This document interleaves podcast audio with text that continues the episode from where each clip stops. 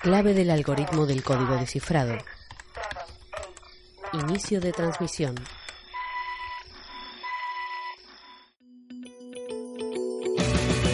Has centrado en Código Dana. Con Irene Montero y Alf Gordon.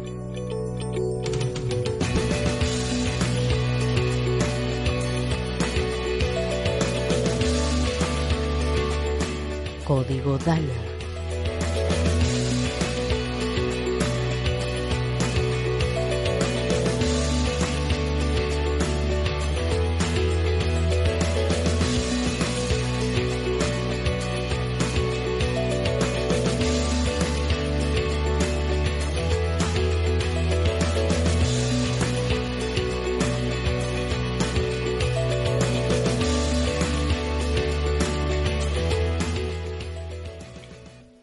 Hola y bienvenidos de nuevo a Código Dana. Bienvenida de nuevo, Irene. Hola, Alfonso.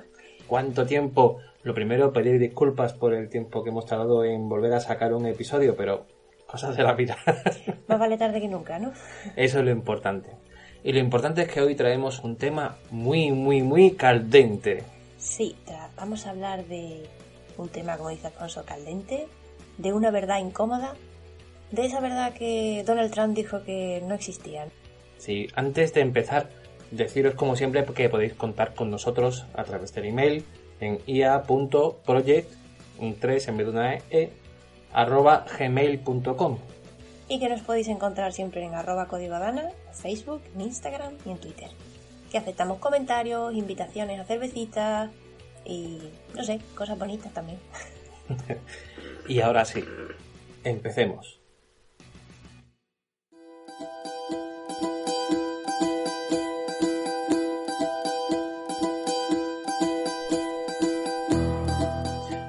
Y hoy vamos a hablar de toda la verdad sobre el cambio climático.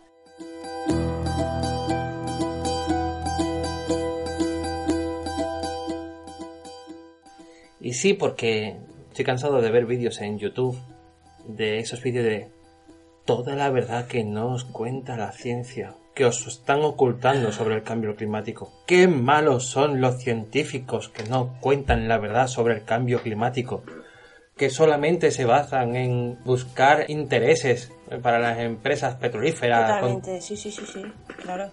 Y todos los documentales sobre cambio climático y todas las investigaciones son solamente para sacarle dinero al Estado, claro, claro. Y es por ello que hoy tenemos como invitada a una... ¡Ah! atentos, Tenemos ¿eh? invitada, oh, no me lo Sí. puedo creer. Tenemos a una licenciada en Ciencias Ambientales, Meteorología y Geofísica, que se ha dedicado a la investigación climatológica centrada en fenómenos meteorológicos severos, como las sequías y las olas de calor. Y aquí está. Bienvenida, Irene, bienvenida. Sí, bueno, qué sorpresa, soy yo. Y es que tenemos la suerte de que tenemos a una licenciada en, en meteorología, climatología, no muchas cosas que acaban en IA. Y la primera pregunta que te voy a hacer, Irene, es ¿por qué no hemos hablado antes del cambio climático teniendo a una licenciada como tú? Pues porque hemos estado hablando de otras cosas, pero creo que es el momento perfecto para, no sé, hablar de esto. Porque estaba yo un poco mosca con cosas que han ido pasando últimamente, ha habido muchos cambios desde que ha empezado este nuevo año y creo que es importante hablar de ello. ¿Qué es lo que ha cambiado? ¿Qué es lo que ha pasado? Hay una persona sobre la que me gustaría hablar y puede que muchas personas que estén escuchando esto ya sepan quién es, pero mm, quiero hablar de, de Greta Thunberg. Greta Thunberg. Sí, ¿te suena de algo? Pues la verdad que no. Ha salido, ha salido en las noticias porque se ha convertido en, en un símbolo del activismo. Eh, es una voz contra el cambio climático en, en la cumbre que ha habido en el clima de la ONU, en el COP24. Y quizás lo más impresionante que hay en torno a ella es que solo tiene 15 años. 15 años. Sí, tiene 15 años. Bueno, sí, en Suecia puede ser. Exacto, sí. Sí que he visto las noticias a esa niña. Ha sido, Vale. muy, ha sido muy mediático y ha movilizado a mucha gente, ha dado mucho que pensar, porque se ha plantado allí y ha dicho eh, frases tan impresionantes como ustedes no son lo suficientemente maduros para contar las cosas como son. Incluso esa carga se la dejan a sus, a sus hijos. Y eso lo dijo este eh, pasado diciembre a representantes de 200 países. Está cansada y está asustada.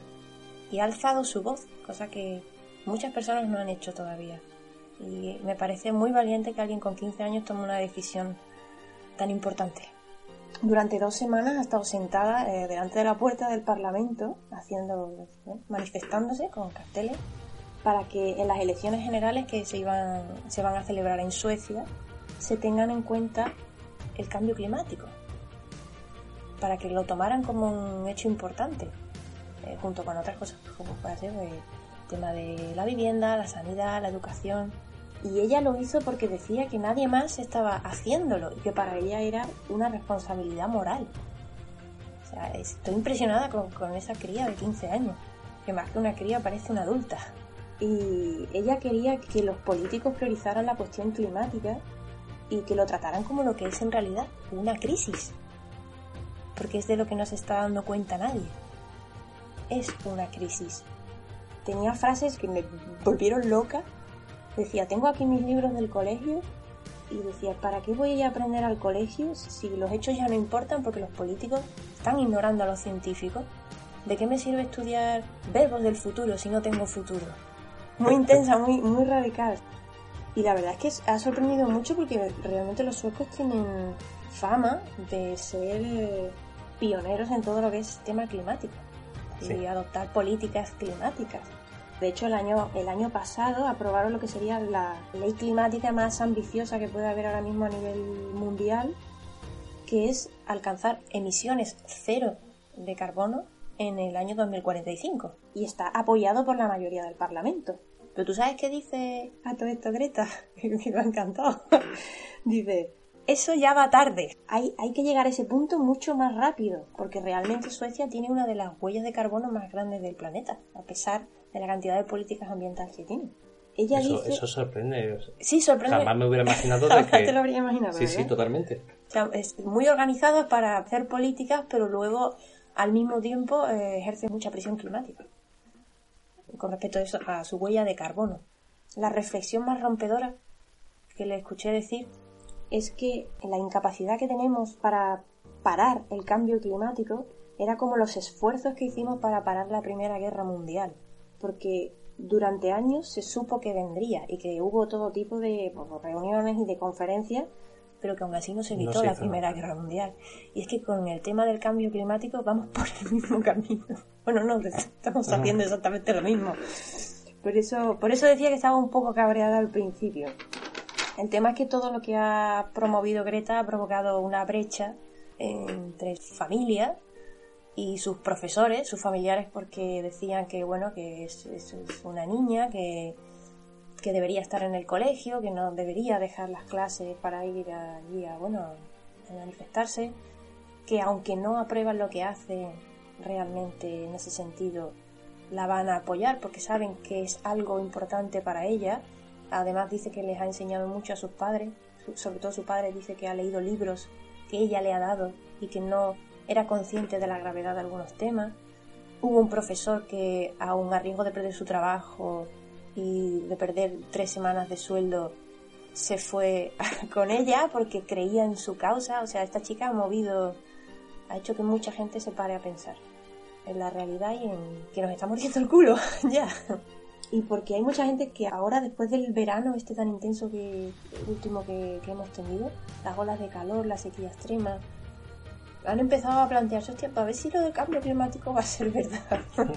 y no me había dado yo cuenta.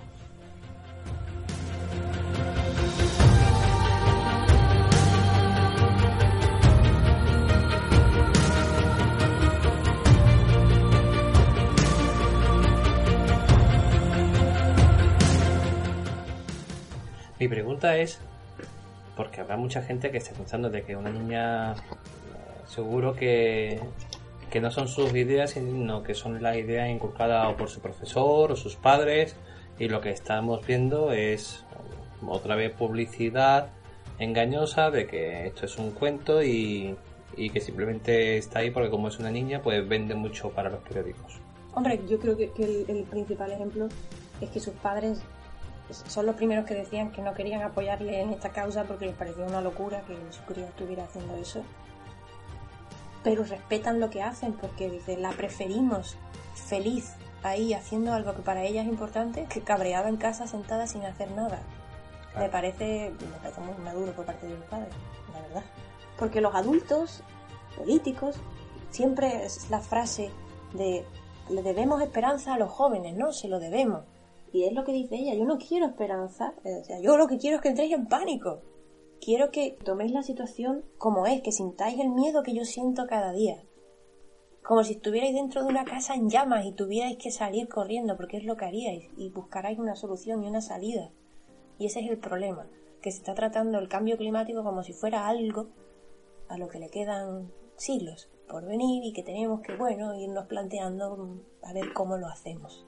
Y el problema es que no es saber cómo lo hacemos, es hay que hacerlo ya, porque ya está aquí.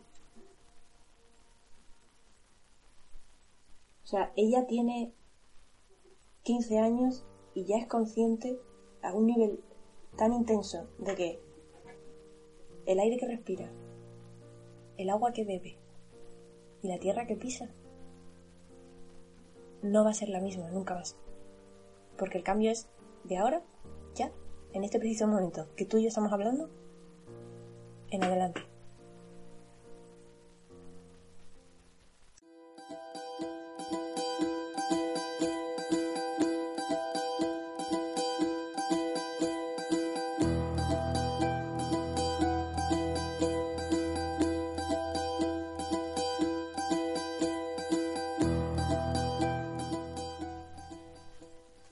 Seria, lo siento. No, y yo me he quedado sin palabras. Es que, es que de verdad es un tema, ah, Dios mío, a toda la gente que se dedica, estudia el clima o se dedica a ello o, o- o se informa sobre ello y es consciente de la gravedad del tema, creo que nos frustra el, el hecho de la velocidad tan lenta a la que se está moviendo todo el proceso de toma de decisiones brutalmente lento.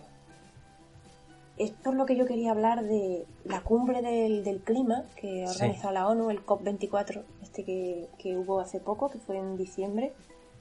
Y se supone que hemos entrado en una carrera contra reloj para frenar el cambio climático. Y digo se supone porque se supone que teníamos una, una urgencia y una necesidad de alcanzar los objetivos que se llegaron en el Acuerdo de París. Esta cumbre se iba a celebrar para convertir todas esas aspiraciones que hubo en la cumbre de París para convertirlas realmente en un compromiso. ¿vale? La cumbre de París se celebró en el año 2015. No sé si recordaréis un poco. Yo recuerdo sobre esa cumbre que era supuestamente iban allí por todo lo alto y al final lo que se quedó es un, en un acuerdo de mínimos tan mínimos que no, no dejaron en claro nada. Exacto. El- en diciembre del 2015 se celebró el, el COP21, en el cual 195 países firmaron un acuerdo en el que básicamente se hablaba sobre una disminución de los gases de efecto invernadero a nivel global y el limitar, y agárrate porque aquí viene una cosa importante, el limitar el aumento de la temperatura del planeta a 1,5 grados respecto a los niveles preindustriales, ¿vale? Siempre estamos hablando antes de la era industrial. Esto es lo que se habló en la cumbre de, de París, ¿vale? Básicamente todo iba en torno a tenemos que reducir las emisiones. Los firmantes en este acuerdo acordaban que iban a, a mantener el calentamiento global por debajo de los 2 grados centígrados, ¿vale? O sea, ese fue el acuerdo al que se llegó en principio. Además hubo, mm, recuerdo que hubo mucha tensión porque Estados Unidos estaba que si firmaba, que no firmaba, que se pasaba del tema, China, Rusia, China. Rusia, ¿vale? Aquí había muchos mm, intereses comerciales como en todo porque esto implica dejar eh, de usar petróleo de forma muy radical. Te voy a hacer una pregunta, pero más que nada porque habrá gente, co- como yo, que no sepa exactamente o no recuerde cuáles fueron los pactos a los que se llegó en el Acuerdo de París. eh, a grosso modo, en modo general, eh, ¿cuáles fueron esos pactos? ¿O esos acuerdos? Bueno, sí, fueron acuerdos, aspiraciones. y yo quiero hacer esto, pero... pero eso, todo giraba en torno a tenemos que reducir las emisiones de gases de efecto invernadero, transparencia, o sea, se, propusieron ellos que cada cinco años iban a, volver a reunirse y a decir, pues mira, las cosas van así de bien, y lleva papeles y me enseña sus datos, ¿no? Pues adaptación, querían que la sociedad fuera consciente de lo que estaba pasando, que fuera eh, empezando a, pues eso, a afrontar las consecuencias del cambio climático, el tema de daños y prejuicios, porque querían evitar y querían reducir o paliar de alguna manera los daños que iban a causar el cambio climático, quería que todo fuera eh, muy cooperativo, crearon como una especie de sistema de alerta. ¿Ves que la cantidad de cosas que se, que se, ha cumplido todo, ¿no? Sí, sí, sí, sí, todo, todísimo, vamos, mira. Luego que si el papel de los ciudadanos y la sociedad civil, ¿no? En plan, animaban a la sociedad a que tomara parte, cartas, bla, bla, bla, bla, bla, ¿vale? bla, bla, bla, bla iba a haber un apoyo ahí colaborativo entre todos los países, todos de la manita, diciendo lo vamos a hacer juntos y lo vamos a hacer muy bien. Pues esto es lo que se llevaba. Y dijeron todos, pues esto ha quedado súper bien y ahora nos vamos a casa y nos tomamos un café y nos quedamos así de gusto, porque como lo hemos hablado todo y como las cosas cuando se hablan se hacen, pues ya está. Y se fueron todos para casa en el 2015 a la plaza. Hecho. Hecho. ¿Vale? ¿Qué pasó? Que después de estas cosas tan maravillosas, el cabreo que tengo yo es que en diciembre de este año se volvió a celebrar otra cumbre, el COP24, y este COP24 se celebra porque cuando se acabó la cumbre de París, pues dijo la ONU, bueno, pues vamos a pedirle al IPCC, que para el que no lo sepa es el grupo intergubernamental de expertos en temas de, cambio climático, y llegó la ONU y le dijo, oye, IPCC, hazme un informe ¿vale? Para que yo tenga mis datitos aquí. Y con todos los temas de los objetivos de la cumbre de París, como hemos dicho que vamos a estar por debajo de los 2 grados centígrados, pues tú analízame eso y dime a qué compromiso tendríamos que llegar, pues, oye, pues mira, en vez de 2 grados, un grado y medio, a ver si podemos... Y entonces el IPCC sacó un informe que era pequeñito, cuando digo pequeñito es coña, o sea, tiene unas 400 páginas que están llenas de un montón de datos bastante complejos que nadie tiene tiempo nunca para leérselo ni para dedicarle ahí dos minutos. Es muy largo, es muy denso, ¿vale? Pero tocaba todos los ámbitos. Toca desde el tema de las olas de calor, las sequías, toca extinciones de especies y toca el tema de productividad agrícola. Eso era una previsión. Esto, esto fue un estudio, una vez que ya todos los países llegaron a un acuerdo y dijeron, va a ver, nos vamos a portar bien. Pues dijeron, bueno, pues vamos a hacer un estudio a previsión a largo plazo qué pasará si conseguimos llegar a, o sea, solamente aumentar 2 grados la temperatura del planeta, ¿vale? En plan, de buenas, si cumplimos todo lo que se ha dicho, el IPCC dijo, pues esto es lo que va a pasar. Sí, lo que pasa es que el IPCC llegó y dijo, es mentira, porque vosotros en el Acuerdo de París os habéis ido alargando un poco y al final se dijo que 2, bueno, a lo mejor 3 grados. Y llegó el IPCC y le dijo, mira, vamos a hablar las cosas claras. Si de verdad nos lo curramos tanto que alcanzamos solamente un grado y medio más de temperatura, las consecuencias son catastróficas.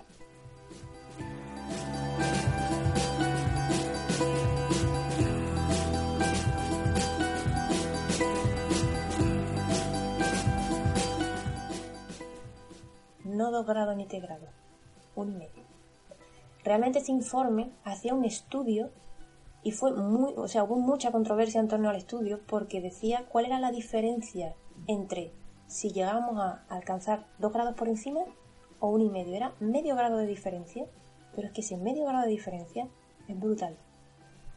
Las diferencias que hay. ¿Tienes algún ejemplo que pueda...? Sí, porque claro, la gente decía, era medio grado, y yo medio grado es nada. ¿Sabes qué pasa? Que mirar al hecho de avanzar solamente un grado y medio implica que ya te afecta a ti, a ti y a mí y a los que están escuchando esto. Solo un grado y medio, ¿vale? Afecta a tu vida, no a la generación siguiente. Nos va a afectar a nosotros desde ahora hasta que nos muramos. Y solo es un grado y medio, está muy por debajo de lo que se dijo en la cumbre de París que se pretendía alcanzar. ¿Qué riesgos tenemos si de verdad eh, llegamos a un grado y medio? Lo primero y más brutal es que entre el 70 y el 90% de todas las barreras de coral desaparecen. Eso con un grado y medio. Con dos grados desaparecen todas. Y estamos hablando de una diferencia de medio grado. Tema de ecosistemas marinos.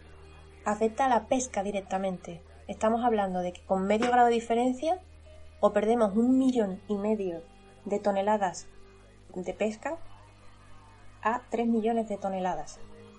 Medio grado de diferencia. Aumenta el riesgo sobre el agua, sobre el tema de inundaciones, que afectaría a 10 millones de personas, sobre todo a las personas que viven en islas del Pacífico. Aumentaría el estrés hídrico, afectaría a los cultivos, a las plantas y, agarrados aquí los andaluces, afectaría principalmente al Mediterráneo. Cosas maravillosas del clima. Medio grado marcaría la diferencia entre adaptación o pérdidas totalmente irreversibles. Perderíamos el 16% de las plantas y disminuiría el valor nutricional de los alimentos que nos quedaran. Aumentaría el riesgo de muerte relacionado con el calor, evidentemente estamos hablando de olas de calor extrema, sequías y de enfermedades transmitidas por insectos, de enfermedades como el dengue o enfermedades como la malaria. El tema del deshielo, el océano ártico que se queda sin hielo en el verano, con esta diferencia de medio grado estamos hablando que se quedaría sin hielo una vez cada siglo y si aumentamos ese medio grado de más hasta 2 grados, se quedaría sin hielo una vez cada 10 años en verano. Con todo lo que conlleva. Pérdidas de especies. Si aumentamos 2 grados, perderíamos el 18% de los insectos, con lo que conlleva también la pérdida de abejas con el tema de la polinización. El 5% de las aves y el 8% de los vertebrados. Si aumentamos un grado y medio no es que no los vayamos a perder, es que solo perderíamos la mitad de los datos que yo acabo de dar. El tema de la sequía se reduciría la cantidad de población expuesta al estrés hídrico en un 50%. Es decir, si aumentáramos solo un grado y medio, afectaría solo al 50% de la población. El tema de las inundaciones aumentaría las lluvias torrenciales, sobre todo, y agárrate Donald Trump, en Estados Unidos, en Asia y en Europa, y disminuirían en Europa Oriental y en África acrecentando lo que son las sequías. Y estamos hablando de que esto no es si se cambia, no, no, esto es en el mejor de los casos si se cambia. o sea, si se hace en efectivo a todas las actuaciones que tienen que hacer los políticos y los gobiernos en sus respectivos países. Y nosotros que no somos ni políticos ni gobiernos, también tenemos que hacer una serie de cambios. Y sí, esto es el mejor escenario posible que es llegar a un grado y medio. Y para eso tendríamos que volvernos muy radicales de golpe y cortar una serie de cosas para no pasarnos, porque, bueno, perdona, no he hablado, hay dos consecuencias muy bestias. Tendríamos más días de calor extremo, que eso aquí en Sevilla, no veas lo que nos encanta. Estaríamos hablando de que afecta a 420 millones menos de personas estarían expuestas a olas de calor extrema si llegamos a un grado y medio. Y luego el tema de muerte por contaminación atmosférica, que ya lo estamos viendo en muchos países, que hay días que no se puede respirar y no se puede ver nada por la contaminación atmosférica que hay. Y entonces, claro, a mí lo que me cabrea de toda esta historia es que después de haber hecho este análisis y de haber presentado este informe tan alarmante, diciendo, mira, y estamos hablando de una diferencia de medio grado, pues tú qué esperas? Tú esperas que cuando se reúnan ahora lleguen y digan, venga, vamos, vamos, vamos, rápido, ¿qué hacemos? ¿Qué hacemos? ¿No? Tú, lo que estás esperando es que con la dificultad que vamos a tener y lo rápido que tenemos que actuar, pues tú esperas que lleguen con soluciones. Más aún cuando se sacó un informe analizando las emisiones de todo el 2018, que tú esperabas que después de esta cosa tan crítica hubieran bajado al menos drásticamente, y fíjate tú que lo que han hecho es aumentar un 3%. O sea, ha aumentado todavía más. Sí, o sea, en vez de alarmarse y cagarse por los resultados, parece que se lo han pasado a la piola y hemos aumentado las emisiones en un 3%.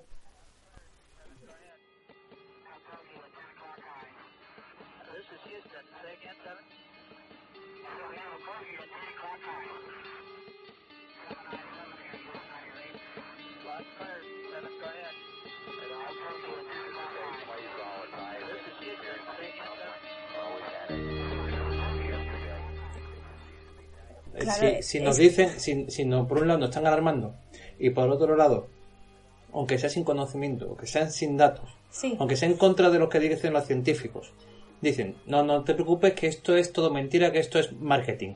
Sí, sí, claro, perfectamente marketing. Tú te lo crees. Claro, las olas de calor son marketing, la sequía extrema que ha habido, el aumento del precio de mm, determinados alimentos que están muy relacionados con la agricultura de regadío haya aumentado tiene mucho que ver el tema, el tema del aumento de la contaminación atmosférica en determinadas ciudades que utilizan eh, carbón como fuente de energía o el, aumento de este 3% en todo el año es todo es marketing, por supuesto, claro. Es que los científicos tienen mucha maldad. Hay- hay un grupo de científicos malvados que se reúnen todos los fines de semana a tomar café y té y deciden qué maldad van a hacer creer a los ciudadanos hacerlos sufrir. Pues el problema es eso, que como bien decía este documental es una verdad incómoda y nadie quiere aceptar esa verdad incómoda. Y que todavía hay una gran discrepancia entre lo que la acción global es y lo que debería ser. Porque es alarmante y debería ser mucho más de lo que es. Entonces, claro, tú piensas que se van a reunir, que van a llegar ahí con determinación, con propuestas, y realmente fue muy decepcionante. O sea, fue mucha gente, eh, se expusieron hechos, pero no hubo... A ver, hay- se trataron temas que dice tú, vale, son también importantes sobre pues el dinero que se iba a destinar a determinadas cosas, pero es que el- a, a mi parecer no se llegaron con propuestas contundentes y no se hizo un calendario en el que se dijera pues empezamos aquí a- haciendo esto, mañana se hace esto, pasado mañana se aprueba esta política. Fueron pa, con muy buenas palabras y solo con palabras. Básicamente, a mi punto de vista, sí. Y es algo que me frustra y que me decepciona muchísimo. Porque el problema es que, o sea, nadie quiso ponerse allí delante y decir, señoras, señores, vamos en dirección opuesta. Lo estamos haciendo mal. Mm, Yo sé que es una negociación, que se tienen que llegar a acuerdos, que son temas políticos, económicos, y que se tienen que poner todos de acuerdo para poder arrancar. El problema, el problema es este, de que es un tema político. ¿Y tú has visto alguna vez algún político que diga estamos equivocados, lo estamos haciendo mal? Pueden decir lo estáis haciendo mal, pero lo estamos haciendo mal, no, no, no lo escucharíamos nunca. Mira, allí había gente que venían de islas del Pacífico Sí, y que- estaban allí mu- muy preocupados porque en plan de qué se va a hacer porque es que mi mi isla va a desaparecer del mapa. Y allí había gente hablando de, de temas iba a decir de forma baladí. A ver puede que estén preocupados que hagan sus investigaciones y tal pero es que hay personas involucradas en el proceso y me da la sensación que, que volvemos otra vez a lo mismo, a hablar y darle muchas vueltas al tema, pero nadie ofrece una solución contundente, nadie llega con un plan y dice, venga, vamos a hacer esto, porque de verdad que tiene que ser muy drástico para no llegar. O sea, no estamos donde tenemos que estar, pero no se trata de perder la esperanza. El problema, el principal problema que yo veo, y con esto voy a ir cortando esta primera parte sobre cambio climático, es que creo que todo el mundo piensa que se puede resolver esta situación y esta crisis sin esfuerzo y sin sacrificio. Que es lo que tú dices. Si te dan a elegir entre dos verdades, si te dan a elegir entre las cositas así un poquito contadas como más suave, como que no pasa nada, entre o mira, lo vas que- a pasar canutas. Sí, O no te preocupes que esto es una exageración. pues la gente va a decir, bueno, pues me tapo los ojos y pues no, requiere requiere de esfuerzo y va a requerir de sacrificio por parte de todo el mundo. Básicamente, si queremos que el planeta en el que vivimos tire para adelante y nosotros con él, porque hay que recordar que nosotros vivimos en este planeta, que el mundo va a cambiar y lo rápido que cambie y cuánto cambie depende en gran medida de todos nosotros. Yo como dije al principio estoy cansado de esos programas en YouTube que dicen todo lo que los científicos no quieren que sepas. No, mira, en este programa, en este podcast, queremos contaros lo que de verdad los científicos, los expertos en el cambio climático quieren que sepas, que sepáis todos y que hay que hacer las cosas bien y que hay que sacrificarse porque porque porque es que es nuestro futuro lo que nos estamos jugando. Y nuestro presente, Alfonso, no lo olvides. No es algo que vaya a venir, no es, no es la historia de es que quiero dejar un mundo mejor para mis hijos, que sí, es un mundo mejor para los que habitamos actualmente en él, porque ya, ya es algo que ya ha empezado y que si no ponemos un freno automático, ya no hay quien lo pare. Esta es la primera parte de, de varios podcasts que vamos a hablar sobre el cambio climático porque pensamos que es necesario.